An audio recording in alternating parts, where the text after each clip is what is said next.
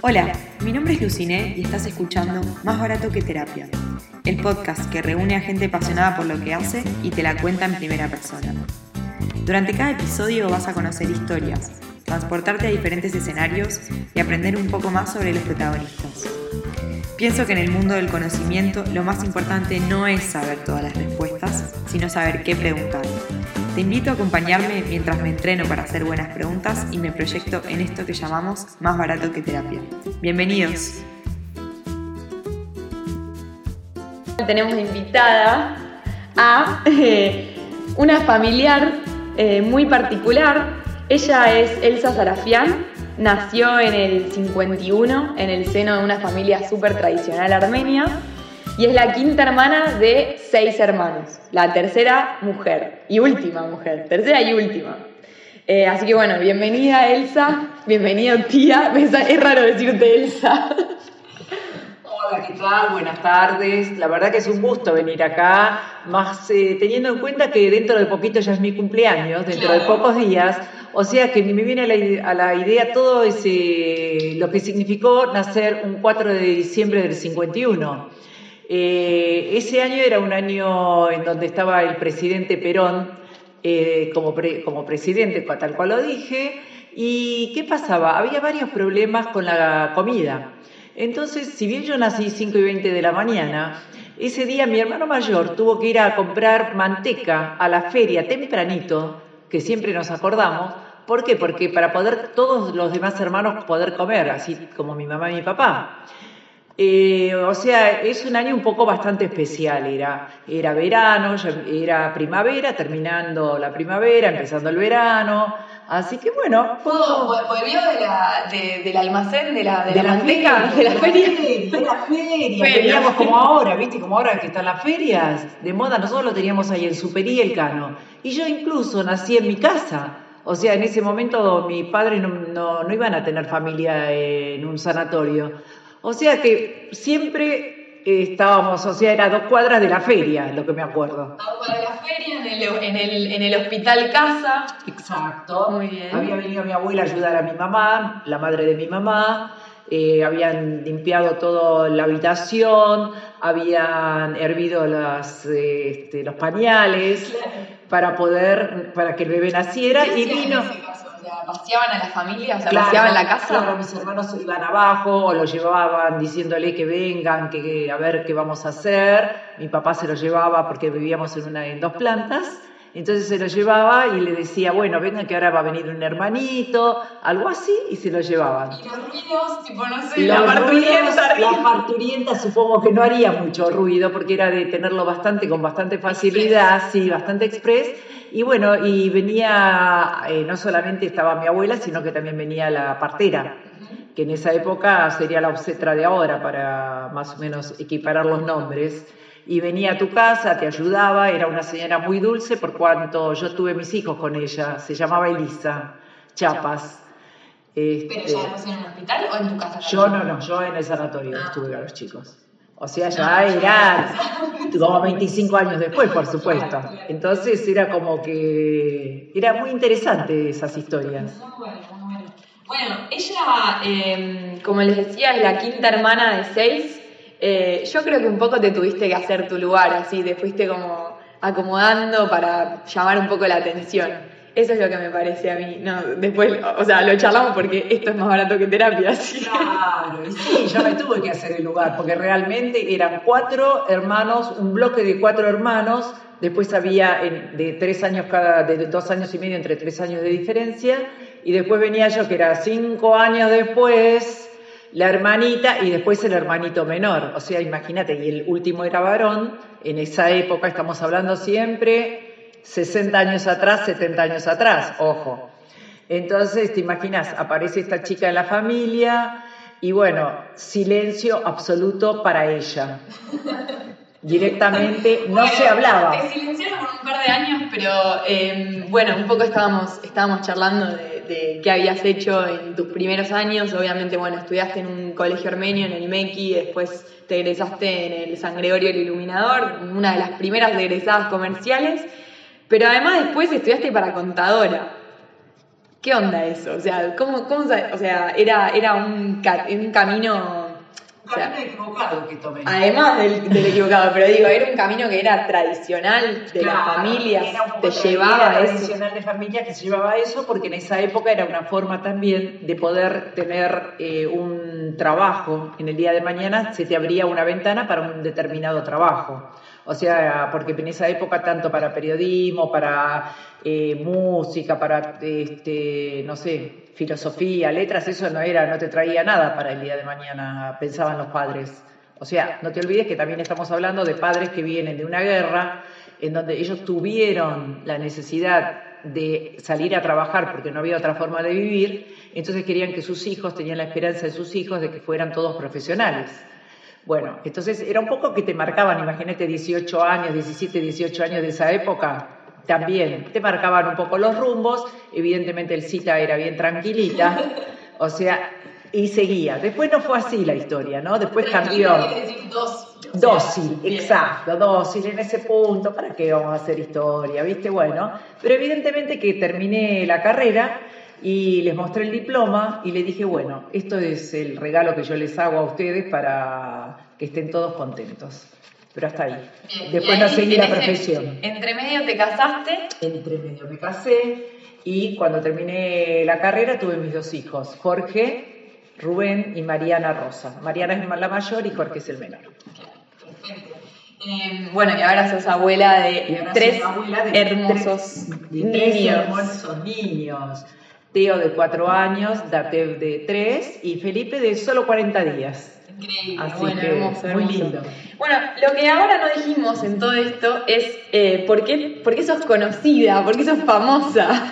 yo no sé si soy conocida o famosa, tampoco no soy este, eh, no soy este Catherine Deneuve ni este la bueno, bueno. bueno, o sea, pero bueno, la gente me conoce. Yo digo Elsa Sarafian y saben, ah, vos sos la que cantas Ahí está el tema. Ahí está el tema. Ahí está el tema. La cantante de la familia. La cantante de la familia. Un día estaba un amigo de uno de mis hermanos y mi hermano se puso a cantar.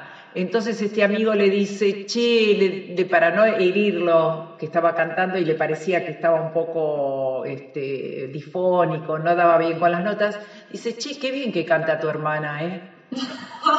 Mejor que cantemos. Exacto. Antes que siga cantando. ¿Y esa fue la primera vez que cantaste así en público? No, yo canté desde los, desde los nueve años, de los 10 años ya cantaba en el colegio. ¿Te sola. como la primera performance así? Sí, la primera canción me la acuerdo perfecto, era una canción en armenio que hablaba este, que está, para, era una grulla que quería ir a la casa de la madre. A, a volar, quería volar a la casa de la madre, o sea, la madre patria armenia, y este, bueno, hablaba sobre eso. ¿Y, qué, qué, público era? O sea, ¿quién te estaba era en un acto escolar de, fin de, mitad de año, que en esa época se llenaban los actos escolares, eran multitudinarios, venía muchísima gente, porque era un colegio de 400 alumnos en esa época. O sea, y teníamos un escenario muy lindo. La profesora era Reina Tacuí Airabedian, y ella fue la, que me impulsó, así también como el padre Mujian, que en esa época era una persona director de la escuela. ¿Y te acuerdas qué sentiste? O sea, ¿qué, Sentí mucho terror, mucho miedo. Sí, lamentablemente, y eso fue que lo que después un poco me coartó también, porque, o sea, presentarse delante del público no es moco de pavo, hay que estar preparada psíquicamente y amén de eso, de estar preparada psíquicamente, también eh, este, tenés que estar un poco tranquila, así este, darte permisos, que si te sale mal no importa. Eh, y bueno, pero como uno a veces es demasiado exigente con uno mismo, bueno, de repente te molestaba. Pero si no, siempre de chiquitita, una vez me acuerdo, canté en la iglesia, eh, porque también era solista en la iglesia, en el coro de la iglesia, y este, había venido el ministro de Educación a la iglesia. Al día siguiente, la directora de la escuela, Adal Ángel en esa época, este, delante de todos los alumnos en el colegio, eh, era teníamos que subir la bandera y dice, ay Elsa, dice, ¿cómo cantaste ayer? Parece que los ángeles habían bajado al cielo, del cielo a la tierra. A mí me dio mucha vergüenza eso. Y yo generalmente lo que pido es que nadie haga, no me haga alarde de lo que yo puedo hacer, o que sería con el canto es lo que puedo hacer, ¿no? Más que nada. ¿Sentís igual que, que, está, que cuando, cuando cantás, sentís que das como una parte de vos? O sea, en, en, lo que. Eh, por supuesto que, yo lo, que trato generalmente cuando canto es, eh, por supuesto, es que más que las notas estén correctas cantadas, que por suerte lo puedo hacer, es poner el sentimiento, porque sin el sentimiento no llegas al otro. La interpretación. Eh, claro, pero es un sentimiento que tenés que poner. Por ejemplo, estás cantando Dios te misericordia, y si vos le decís Dios te misericordia y estás cantándolo, o sea, Dios te misericordia, Dios te misericordia. Ese es el, sentimiento que le vas poniendo a la obra y ahí es cuando la gente empieza a, tomar conciencia de lo que se está cantando y ahí es cuando ves que gente se pone a llorar o la gente se emociona o sentís distinto o sobre tu piel misma empezás a sentir lo que está a flor de piel, como se dice, empezás a, a tener vos el reporte de lo que está sucediendo en el público que te está escuchando. Bueno, buenísimo. Ahora vamos a profundizar un poco más sobre, sobre el canto, eh, pero tengo ganas de hacerte algunas preguntas que quizás no tienen nada que ver con nada, pero eh, nos va a llevar a conocerte un poco más.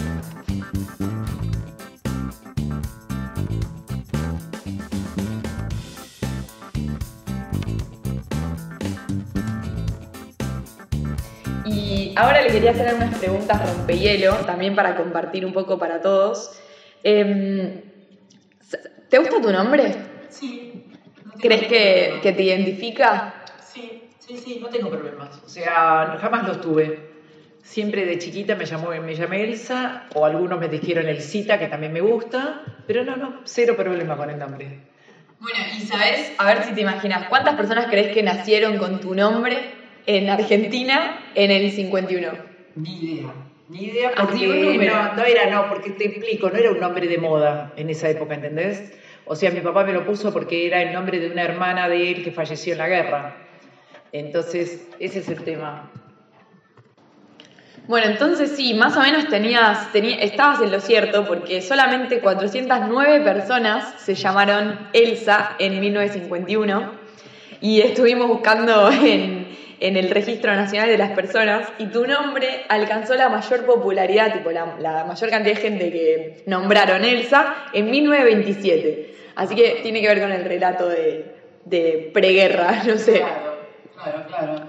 Eh, y en total se registran hasta ahora entre 1922 y 2015 16.000 Elsas. Ah, nada más. Me pareció re poco. Pero sí, igualmente viste que hay una película que es Elsa y Freddy que la hizo Argentina. Argentina, sí. Ahí y después hay Quilmes también hizo una propaganda con Elsa. Para, también Frozen, Disney. Ah, Frozen, sí. Frozen Disney te, te, llevó al estrellato con Elsa, y, que era una princesa pero revolucionaria. Es verdad, es verdad.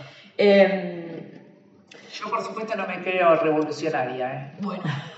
Sos la revolucionaria en, en, tu, en tu ámbito, puede, ser, ser, ¿por qué no? También, también. Bueno, estas preguntas son eh, medio que nada que ver con nada, pero está buena. Pero si, quisieras eh, o si tuvieses la posibilidad de elegir ser un famoso, ¿quién serías?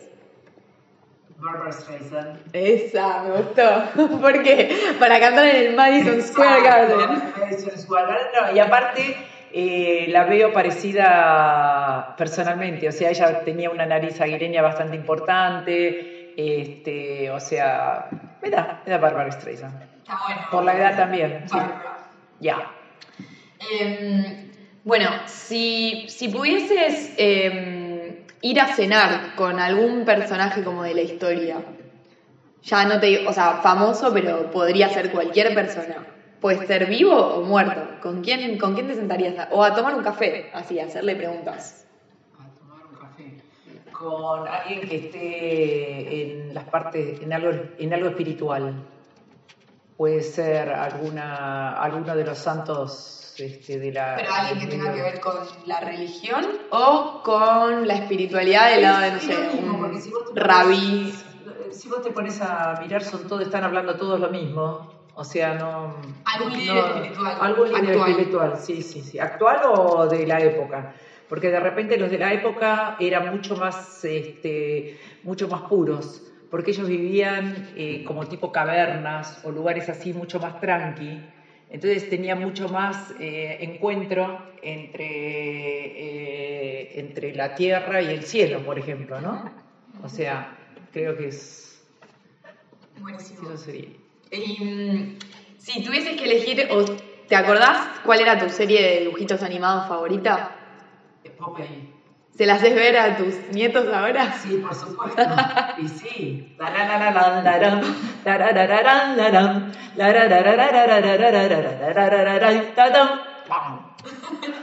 Con Brutus y con Olivia. Claro. Bueno, y si pudieses, si pudieses ponerte un chip, imagínate que, no sé, ahora la educación es poniéndose un chip en el cuerpo y eh, ya sabiendo las cosas. ¿Sobre qué te insertarías un chip? O sea, algo, algo que te hubiese gustado aprender y que, y que no sé, sería súper fácil y rápido de esta Algún idioma. ¿Algún idioma? Sí, sí, sí. Pero tenés facilidad para el inglés, Sí, ¿o no? tengo facilidad, pero bueno, para aprenderlo bien, porque una cosa es facilidad y otra cosa es aprender, tener bien estudiado un, uno, uno solo idioma, un solo idioma, no, dos y tres y cuatro. O sea, me gusta, porque me gusta poder este, comunicarme con la gente. Me encanta. Y me hubiese imaginado que ibas a responder a algún instrumento musical, no sé. Eh, el piano. El piano. Pero tocas algo. Algo, algo, alguito. Más vale. No, no, no. Mira. Bueno, si De te repente, Sí. esto es hoy, ¿no es cierto? Sí. No sé, más adelante o antes lo que hubiera respondido. No, quizás, claro, quizás te puedes poner más de un chip, entonces ahí no te, no te hacemos elegir. Exacto, ahí ya no hace falta tanta elección. Bueno, y si pudieses elegir algún lugar del mundo en el que te gustaría vivir, Suiza, ¿conoces? sí. ¿Y por qué? Y por la parte montañosa, me encantan a mí las montañas. Eh, aparte, Suiza es un país donde vos tenés todo organizado. Si bien la gente se queja que hay mucha organización, debe ser que quiero la antítesis del país donde estoy viviendo. ¿No es cierto? Sí, me parece también tiene la mayor tasa de suicidio. Por eso. ¿entendés? Pero Por eso bueno. Porque, Compensa. Claro, porque ellos necesitan, ellos a las 6 de la tarde ya no saben lo que hacer. Entonces, viste, les agarra, aparte toman, eh, no sé, Vodka, bebidas blancas. be- bebidas blancas, todo, viste. Entonces, pero es un lugar hermoso, muy lindo para vivir. Aparte de por sí ya a mí las montañas me gustan. Igual me gusta el mar, o sea, no sé, tengo predilección por los dos. Bueno, y vamos con la, la última, la anteúltima pregunta. Es, si pudieras quedarte toda la vida con la misma edad, ¿con qué edad te quedarías? Obvio que hasta ahora, ¿no? Hasta Los 68. los 68 Sí. que tenés. Dale. Eh, bueno, la, la verdad que me quedaría, siempre estoy con la edad que tengo, porque, eh, o sea, sería 68. Cuando era más chica era más chica, la niñez, pasé, pasé la adolescencia, la juventud, los 30, los 40, no, no me gustaron mucho porque tuve algún problemita. Después los 50 ya vinieron una gran, una gran época y 60 también, o sea... O sea, no, es que me sigo quedando con el presente, sí, la verdad que sí. Buenísimo. No. Está buenísima la respuesta igual. Eh, bueno, y la última es, si le tuviésemos que preguntar o a Rubén, tu marido, o a tus hijos, o a tu gente más, más, más cercana, que te describa en una palabra, ¿cómo te describirían? En una, en una o tres, si Sí, querés. sí, sí, por supuesto. Bueno, que soy bastante, bastante exigente con las cosas, sí, sí.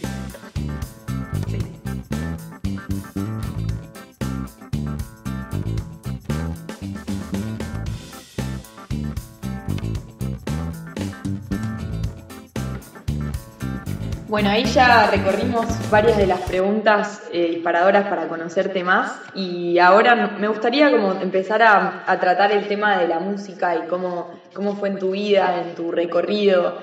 Eh, nos contaste que arrancaste de chiquita con la familia, pero ¿querés contarnos un poco más? ¿Qué, Sí, mira, arranqué de chiquita eh, en la familia. Ya cuando era chiquita me hacían recitar a los 2, 3 años. Tengo fotos, por eso más me recuerdo. Y este, después ya de más grande eh, por ejemplo, en el año 1957 viene el gran compositor armenio Aram Kachadurian, este, viene a la quinta de mis padres y resulta que nosotros teníamos un coro que se llamaba Erevan, un coro de familia. ¿Un coro de familia? Claro, tipo ¿Pero qué es un coro de familia? Un coro de ¿Quién- familia es los hermanos y los primos que tenían mi mismo apellido, Sarafián. Entonces teníamos un coro de familia y nosotros eh, ensayábamos todos los sábados a la tarde. Y que eh, tocaba el, el- el piano mi cuñada Diana y venían sus hermanos también, que eran amigos de la familia. Así que bueno, teníamos un coro re lindo, cantábamos canciones en armenio siempre, porque mi papá nos inculcó muchísimo de chiquito todo lo que fuera armenio. Vos no te olvides que el genocidio fue un tema que a él lo marcó muchísimo, si bien él nunca habló sobre eso. ¿Nunca habló? Nada. No, no tra- trataba de no hablarlo. A los niveles más puros no los habló. De repente habló mu- más este, por encima, ¿no? Superficial.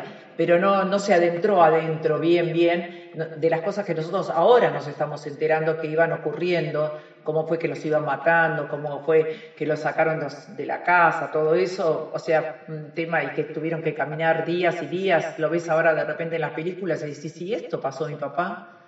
O sea, ¿cómo no iba a ser la persona que fue o por qué no fue así él?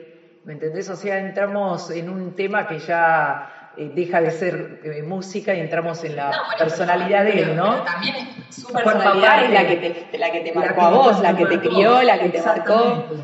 Él pensaba que tenía que tener muchos hijos para que se pudiera seguir, eh, la armenidad pudiera seguir existiendo y hubiera gente que tu- estuviera hablando sobre el genocidio eh, mediante la educación que le dio a sus hijos sobre lo armenio. Y en ese sentido mi mamá, Rosa Andonian, también lo ayudó mucho a él, porque ella había nacido en el 1918 en la Argentina, los padres Ella era eran... argentina. Ella era argentina y sus padres eran de origen, era de origen armenio, habían venido antes del genocidio. O sea, era una familia ya que se había integrado mucho a la Argentina. Eh, pero el vuelco que hizo el año 19, del 23 al 27 al 30, en que empezaron a venir eh, de Siria, de Líbano, de deportados de la Armenia eh, occidental, entonces eh, esa gente fue la que trajo un eh, movimiento muy importante en la Argentina, Cultural cultural y idiomático, porque mi mamá no sabía hablar castellano, apenas hablaba, apenas hablaba armenio. Y mi papá le puso especialmente una profes- un profesor para que ella aprendiera armenio porque sus hijos tenían que aprender a, tendrían la, la necesidad Después de eh, estaba de novio mi mamá. O sea, con sus 15 años, a los 15 años lo, la ponen de novio, se pone de novio y este, se casa a los 18. ¿Y él cuánto tenía? Mi Ella papá 15 25. y él 25. 22, 22. Mi papá se llevaba 7 años de Bien.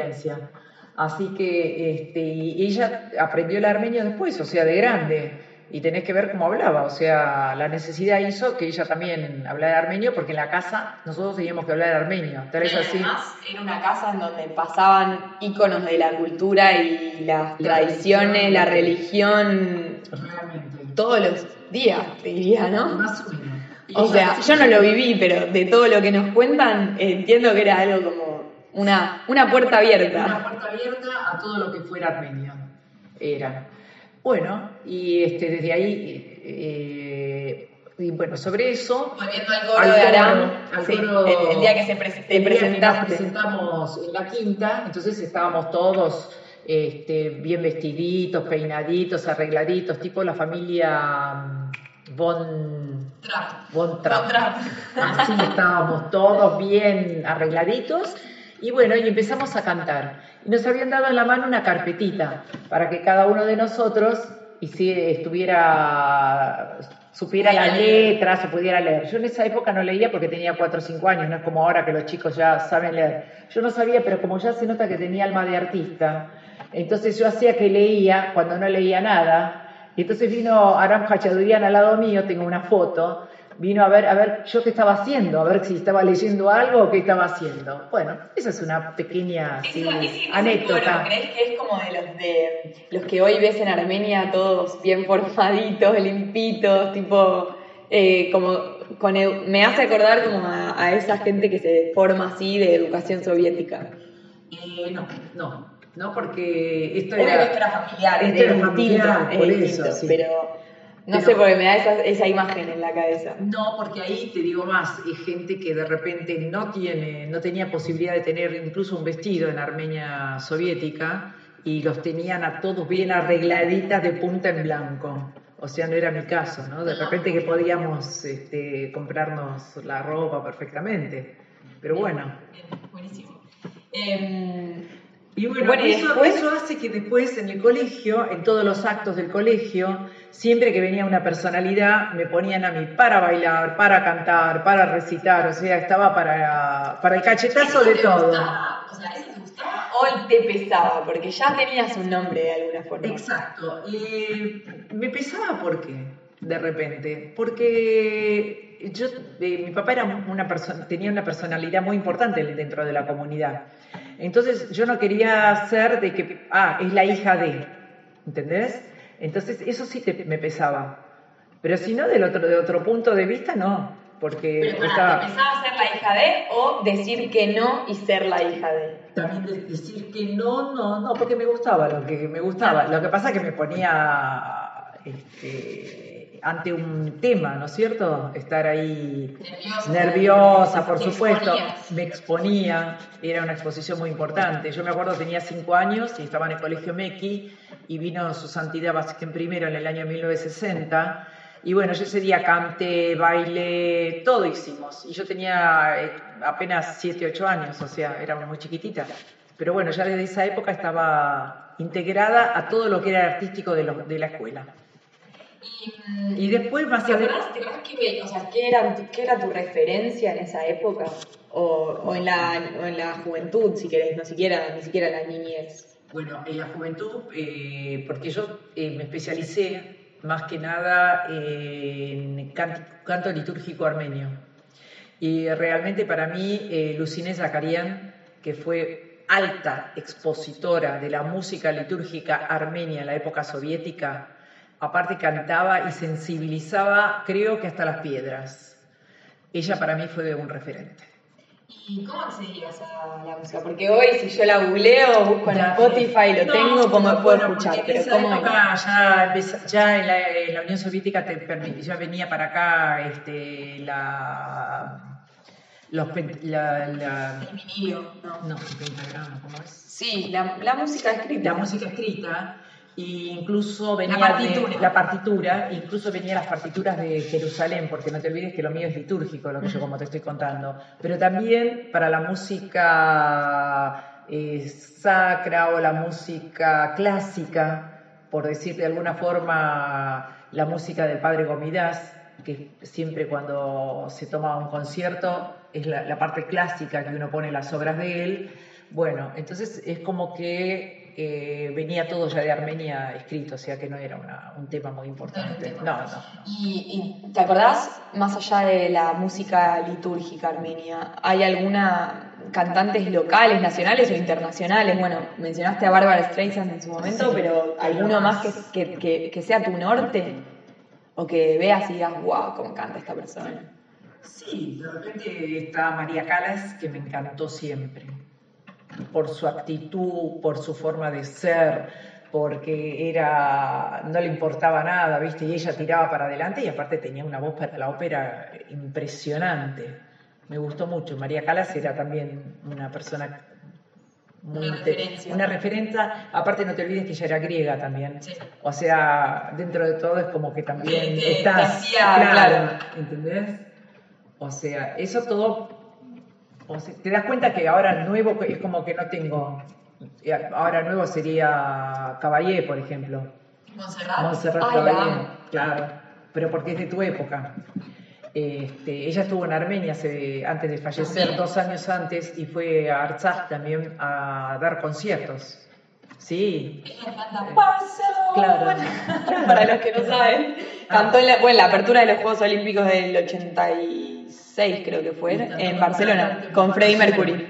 Por eso, lo, por eso la conozco en realidad, porque si no, no la hubiese bueno, conocido. bueno, eso sería para esta época. Bueno, pero esa canción creo que además hizo o sea, ponerla en ese lugar de exposición hizo que la música litúrgica No, del mundo, y ópera, y clásica, o lo que quiera, o sea, ese tipo de timbre de voz la puso en un lugar como más comercial, más eh, popular. Igual que Pavarotti, igual que José Plácido Domingo.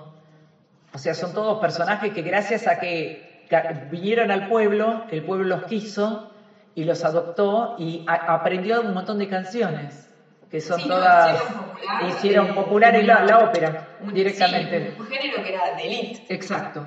de alguna forma. Sí, sí, sí. Em, bueno, voy a, cambiar un poco de tema siguiendo en realidad con, estos hitos que contábamos de tu niñez, de la adolescencia.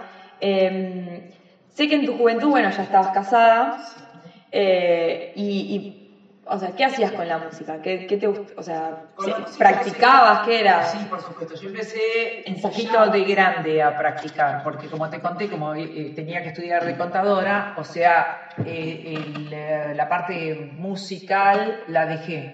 Hasta que en una oportunidad estaba cantando sola en la iglesia y una de mis hermanas me dice, mira, o vas a estudiar o no cantes más. O sea, estaba- eras una, una persona, una feligresa más en el asiento común, o ya estabas en el coro. No, no, Ah, en el coro desde 55 años o 60. ah, un montón de tiempo, o sea, siempre estuve en el coro, porque aparte me gusta, soy este, eh, me gusta la música, me gusta la música litúrgica armenia y te puedo asegurar que tengo de todas las, eh, de todos los coros que se te ocurran las canciones, o sea, de, la misma obra interpretada por 10 coros distintos o de repente la parte de solista interpretada por 10 personas distintas. O sea, como hay gente que guarda óperas, por ejemplo, de la misma ópera norma, por ejemplo, de Donizetti, hay gente que la guarda para, este, hace una, varios cantantes o varias representaciones. Bueno, yo también soy un poco de esas que me gusta ir guardando la misma obra de, este, de varios autores. Perdón, la misma obra interpretada, Interpretada por distintos artistas. Está bueno, y, o sea, voy a cortar un poco ahí, pero O sea, ¿por qué? la música litúrgica. Sí. Nosotros eh, en la familia, cuando viajábamos, siempre nos hacían cantar canciones para que no nos peleáramos, porque te imaginas seis hermanos, más papá y mamá, en el auto era terrible eso. Entonces yo fui aprendiendo muchas canciones armenias. Que eso, ¿en qué eh, que, armenias y no armenias también, ¿no es cierto? Pero ¿para qué me sirvió? Porque, por ejemplo, eh, por Rubén yo tenía que, que es mi marido, yo tenía que hacer muchos viajes por la sociedad en donde él fue presidente por muchos años, tenía que hacer, hacíamos muchos viajes a Europa, a Estados Unidos, a Armenia. ¿Y qué Voy a pasaba hacer en una breve aclaración también para no dar por sentado que la gente lo sabe, pero Rubén es un dirigente muy, eh, muy querido, muy, es un dirigente muy querido eh, y principalmente en una, en una ONG como es la Unión General Armenia de Beneficencia y él fue presidente durante muchísimos años. ¿Cuántos? Eh, primero fue presidente de los jóvenes, después fue secretario de los Bueno, mayores, toda fue una pres- vida toda una vida dedicada a eso, con la gracia de Dios que la, la institución sigue y cada vez está mejor. Entonces, para nosotros el trabajo hecho, no yo, sino él, pero yo acompañándolo, es una felicidad poder contar hoy. es un trabajo compartido porque es, yo creo que sin vos él no hubiese podido dedicar su, su parte de su tiempo a esa Igualmente yo que fue él, porque si él no quería, por más que estuviera, me tuviera a mí a su lado, 100%, es una ¿entendés? sociedad. Por supuesto, pero yo en ese sentido Bueno. soy muy... este, Pero te corté igual personal. lo que ibas a decir y... No, y estaba contando entonces que nosotros viajábamos mucho y entonces cuando íbamos eh, para la institución y después a la noche que habíamos reuniones, qué sé yo, y a la noche ¿qué hacíamos? Nos íbamos a tomar un café con los amigos, que ya nos conocíamos cada uno de un país distinto, venía de las 120 filiales que tiene la institución en el mundo. Entonces siempre teníamos a la noche un café o algo para tomar. ¿Y qué hacíamos? Nos poníamos a cantar, nos poníamos, en vez de estar hablando mal de uno y otro, el canto era el centro de la...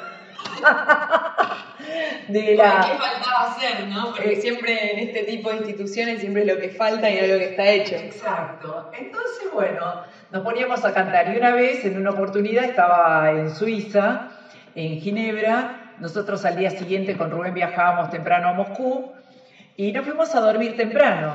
Este aquí que estaban en fiesta ya cantando los amigos, entonces un amigo me llama por teléfono a la habitación, a Rubén le dice, Rubén, dice, ¿qué están haciendo? No, me voy a dormir temprano porque ya tengo el pijama puesto, dice, me voy a dormir temprano, mañana tengo que viajar a Moscú, me voy. Ah, no, dice, vos si querés dormite, pero Elsa que baje porque tenemos que seguir cantando. Y cantamos hasta las 5 de la mañana. Había un amigo que es intrañable amigo, eh, Fachadurian, no me acuerdo el nombre, que son de sí. Los amigos que, bueno, para los que saben y entienden ya se van a dar cuenta. Y este, él tocaba, después había otro amigo más que tocaba y yo cantaba. Y los demás también cantaban. O por ejemplo, hace dos años atrás, cuando en Armenia hicieron este, la bendición de los santos óleos, eh, una noche antes, el que iba a ser padrino de, la, de esa bendición un secular que es, o sea, no es un cura, sino es este, una persona secular. Bueno, eh, entonces eh, también hizo una, una cena. ¿Y qué pasó?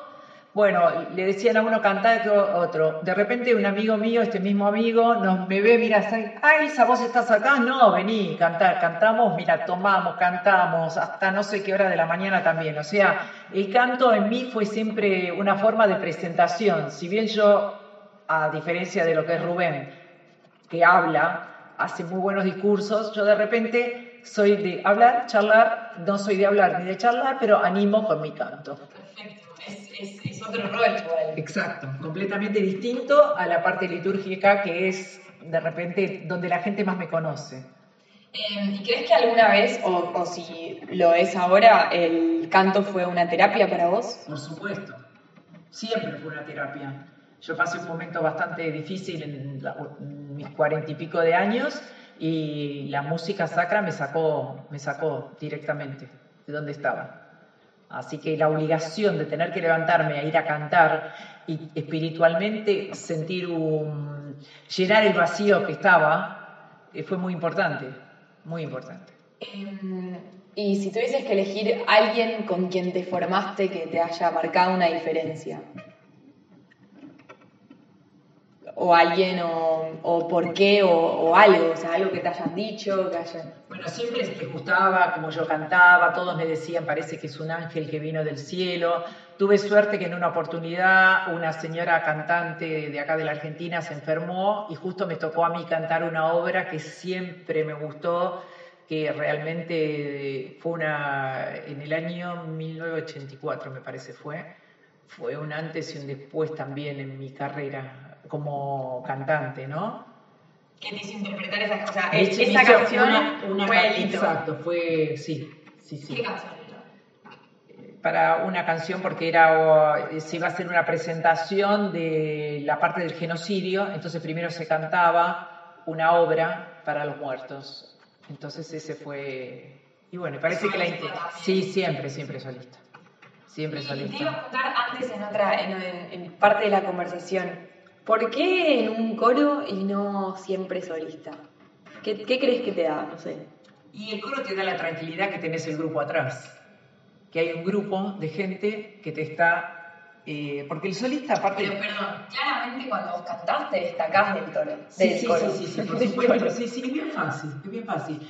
Pero ¿qué pasa? Eh, yo personalmente pienso, eso es un tema mío, que lo tendría que haber trabajado en terapia y nunca lo hice o sea, no es como esta terapia barata. No, barata no es esta. Esta es una terapia, pero bueno, es más barato que terapia. Pero, eh, ¿por qué yo no, hice nunca solista? O sea, estuve... Ah, es algo que, no sabes, no lo no, no, no, no, no, no, Pienso que debe ser el temor a, porque si no, otra cosa no hay. Por ejemplo, el año pasado eh, tuve la suerte que me dieron una parte de una ópera y la pude cantar pero perfecto. O sea que ya, entonces significa más. que yo le tengo el miedo a eso y no que lo podía haber hecho. No que no estás preparada. No estoy preparada, exactamente. Estoy preparada, pero bueno, eh, son mis temores los que no me permiten de repente avanzar. Em, ¿Y alguna, no sé, alguna vez pensaste en grabar un disco tuyo? Sí, y con el, o con el coro. Y siempre el temor hace que no lo termine de grabar, así que, pero igual esto es eh, el año que viene, o este año, ya se termina este año, pero este año lo iba a hacer, pero bueno, dadas las situaciones que pasé, no lo pude hacer. O si no, me queda pendiente. ¿Pero un disco solista? Sí. Ah, tenemos una exclusiva acá. tenemos la exclusiva de la prensa amarillista. Eh, pero, ¿canciones tuyas o canciones que fuiste recopilando? No, yo no escribo. O sea, yo no escribo. Hoy, por ejemplo, estábamos en un ensayo a la mañana y había una compañera, de, porque canto en uno o dos coros, a veces según. Los, la verdad que tengo la gran suerte que todos los directores de coro me llaman, me invitan a que vaya a participar porque bueno, ahora no voy a hablar bien de mí. Sí, podés hablar bien de vos, si no hablo yo bien de vos, pero es, bueno, podés decirlo. Dicen, que los admiro y al momento les estoy dando, entendiendo lo que me están diciendo. ¿Entendés? Entonces, para el director de coro eso es muy importante. Porque vos le estás llevando no solamente la cuerda, sino que muchas veces hasta ayudas al coro a que, porque yo al ser soprano también, eso hace que la cuerda soprano, si está bien, todo lo demás se amalgame, claro, se acopla a eso. Entonces, ¿te imaginas? Los directores me... Bueno, entonces vos me dijiste no escribís. No, yo no escribo, tampoco me gustaría, pero sí puedo seguir. Eh, cuando era más chica, por ejemplo, yo mientras estaba eh, en el ensayo de coro, me estudiaba las cuatro, por ejemplo, principalmente el coro tiene soprano, contralto, tenor y bajo. Entonces yo me estudiaba la soprano, el tenor, la contralto y el bajo al instante, así. O sea que de repente vuelvo a ir a los ensayos de coro, más que nada por el director que me está pidiendo venir a darme una mano, pero si no, las saco en dos minutos las obras, por ¿Y suerte. música? Música, no, pero vas aprendiendo con el tiempo por la necesidad. Pero, ¿qué pasa? Eh, fui a estudiar música con varios este, profesores. O sea, por ejemplo, con eh, una tal Susini, con Susana Naidich, eso era un poco que, lo que quería que me cuentes en la pregunta. O sea, estos profesores que... Que fueron, por eso, claro. ellos fueron los que a mí me fueron ayudando a salir del mal momento que yo de repente... Porque el canto no es tan fácil tampoco. Eh, tenés que tener mucho cuidado con tus cuerdas, vos tenés que estar descansada para poder cantar. No o sea, no es un violín que agarraste, sentás y lo empezás a ejecutar y se terminó para poder cantar vos tenés que estar primero vos tu cuerpo, tu cuerpo es, la es la máquina no solamente Dios te tiene que dar la posibilidad de poder cantar y cantar lindo, porque hay gente que tiene, yo pienso que todos tenemos posibilidad de hacerlo. Hay algunos que tienen un poco más, otros un poco menos, pero todos tenemos posibilidad de cantar. Eso es muy importante. Nadie que se tire que no, yo no puedo. Todos podemos. Entonces, de ahí en más, con un trabajo profesional, podés salir a cantar. Ese no es un problema. El tema es que cuando vos tenés que profesionalmente, si bien yo no soy profesional porque no cobro, todo lo hago de honor, eh, vos tenés que estar tu cuerpo bien, tiene que estar tu mente bien para que vos puedas eh, ejecutar bien la obra. O si no, eh, no, no, no camina. ¿Entendés? No, sí, súper interesante. Y además, sí, este, este concepto de que tu cuerpo sea la máquina o el, instrumento, eh, también creo que tiene un montón de, curiosidades, porque estoy segura que tu voz no es la misma eh, ningún día, quiero decir. No, primero eso, pero la técnica ayuda muchísimo, porque yo hay días que he ido a cantar con la voz hablada, eh, no tenía voz hablada o muy poquita, pero cuando tenía que cantar estaba perfecto estado, porque técnicamente, por suerte, tuve profesores muy buenos que me ayudaron muchísimo a poder estar en, en orden con las canciones. Y, eh, ¿Tus hijos cantan, tocan instrumentos? ¿Cómo es su, su acercamiento a la música? Su, acercamiento a la música es mediante escuchar música y, y cantar. O sea, yo pienso que cuando los chicos tienen una mamá que canta, eh, lo más seguro es que el chico no quiera cantar. Por lo menos en nuestra época. Hay que remarla mucho. Pero otro acercamiento a la música Ah, del otro sí, lado. Sí, sí, por supuesto. Mariana baila con- y le encanta el baile y, y está en el medio de, parece una artista también ella, o sea, porque la diferencia que tenés entre lo que estás cantando y demostrar también que lo que estás cantando es lindo, es vos esbozar con tu boca una pequeña sonrisa, que eso, por ejemplo, en el baile Mariana lo hace muy bien. O sea, que en el grupo siempre se destacó por eso. Y creo también que ella sea parte de un conjunto también, ¿no? Sí, sí. O sea, Sí, del coro al conjunto. Sí, sí, siempre conjunto. Eh, no, no, no como solistas, o sea, siempre tranqui, ayudando a los demás. eso también, ser parte de un grupo, ser parte de un equipo, ser parte de un conjunto o un coro también te hace tener un rol que va a ser distinto según, según vos, según el rol que ocupes justamente. Eh, bueno, y si tuvieses que elegir, estamos cerrando ya lo que, lo que estamos eh, conversando sobre la música, pero si tuvieses que elegir una canción para quedarte, o sea, si, si mañana viene alguien y te dice, tienes que escuchar una canción o podés cantar una canción solamente esta por el resto de tu vida. Es una pregunta difícil, obvio, pero la idea es que me contestes eh, cuál sería la canción que más te guste interpretar. Ay, la verdad que tengo una que sería la parte clásica, que sería una obra que habla de la grulla. La grulla que es del padre Gomidaz otra vez y que es muy linda, la canté y realmente me llenó porque incluso la pude cantar este, en, sin acompañamiento.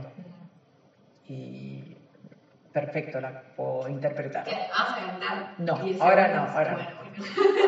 Y no, te- lo tengo grabado. Y después es otra, otra que sería una litúrgica, ahí también. O sea, son las dos, las dos, las dos caras de la moneda. Y de repente, sí, en el folclórico, todo lo que canto así, tipo, que siempre mis, mis directores o los profesores me dicen, no, pero no cantes así tan chabacá, tan popular. Pero bueno, la, la gente quiere lo popular, no quiere. Bueno, eso es para una elite. Claro, claro, totalmente. Y me quedan, me quedan un par de dudas sobre por qué te inclinás para la, la música litúrgica. O sea, ¿qué, qué, qué rol, qué papel cumple la religión en tu vida? ¿Cómo lo vivís? Yo lo viví desde chiquita en mi casa. Eh, tenía un herma- mi hermano Mihirán, que de chiquito ya empezaba, venía de, él fue a, la escuela, a las escuelas maristas, entonces estudiaban eh, religión y una persona con mucha dedicación a, a la iglesia, le gustaba muchísimo.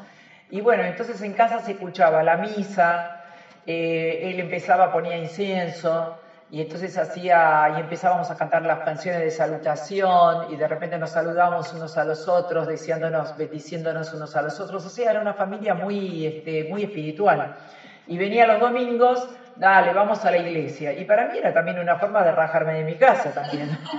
Y sí, entonces, pero con el tiempo me fue gustando muchísimo, no solamente la misa, sino todas las demás ceremonias litúrgicas, porque hay ceremonias para el sol, hay ceremonias en, en la cuaresma, hay ceremonias para pedir eh, la, a, eh, a Jesucristo, eh, o a Dios mejor dicho, este, para que esté toda la familia bien, para que esté toda la comunidad bien, porque antes de ir ellos a las guerras hacían este tipo de ceremonias que se llaman Scum.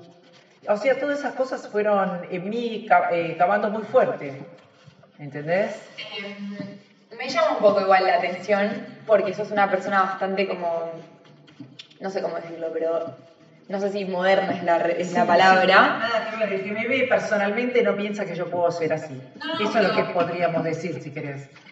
Mi, mi pregunta va más allá de eso, porque la espiritualidad está clarísimo que te gusta, la religión, y se nota que sos creyente, pero igual me deja como, no sé, sin, o sea, no sé si hay algo que no me estás diciendo o si hay algo, ¿entendés? O sea, como... De repente, a ver si yo te, te interpreto.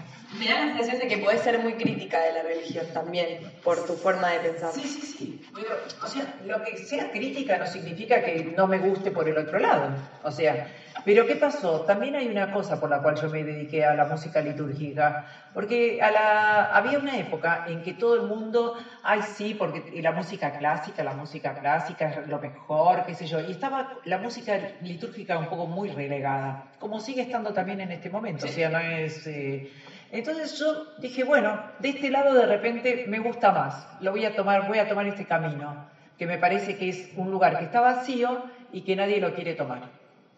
Creo que responde un poco a tu pregunta. Es esa, es eso la, una de las causas por las que tomé. Buenísimo. Bueno, ¿la pasaste bien? ¿Te sentiste cómoda? ¿Te sentiste incómoda por las preguntas? En absoluto, absoluto. Seguiría, no sé si le va a gustar a, a los oyentes, pero bueno. No es para que le guste a los oyentes, es para que nos guste a nosotras, para que yo te conozca más a vos. Está bien, perfecto, me encanta. Y de repente si me quedó algo en el tintero, que generalmente te queda, porque de repente estaba pensando que una de mis profesoras también fue a la Bedician por dos, tres años. Después tengo que también el maestro Maquitar Lucián, que también me ayudó un montón en la parte de iglesia, en la música litúrgica, en su sapiencia, o sea, para poder llegar, ¿no? O sea, de repente es esto. Y le agradezco, por supuesto.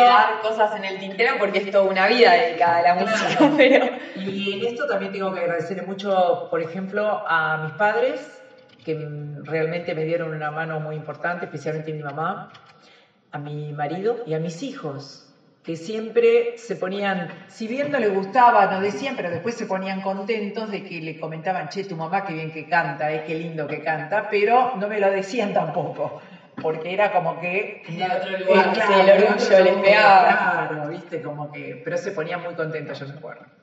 Bueno, buenísimo. Así que te tengo que agradecer a vos por esta entrevista y espero que sirva para otros, para el camino, claro. a la gente a, que se acerque a la música. Ah, que es importantísimo, es importantísimo. Cualquier tipo de música ayuda, es terapéutica y va para adelante tu vida.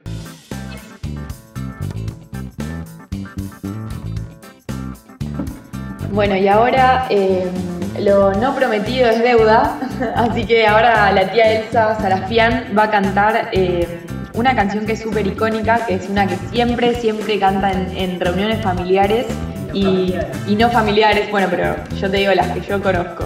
Em, y es la que le pedimos y es como por la cual siempre, siempre nada, hace cantar a todo el resto de la gente, a todo el resto de la familia, porque es una canción que todos sabemos. Em, bueno, los dejo con, la tía Elsa Sarafian cantando Ask para Bands.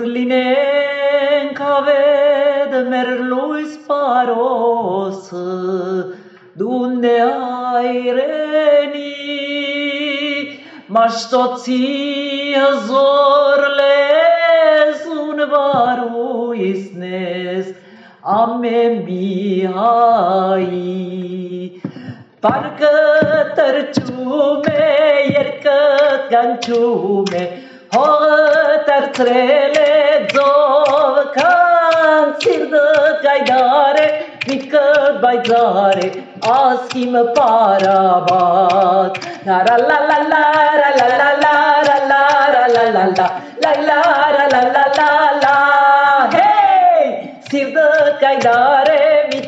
Baizare aschim parabat La la la la la la la la la la la la la la la la la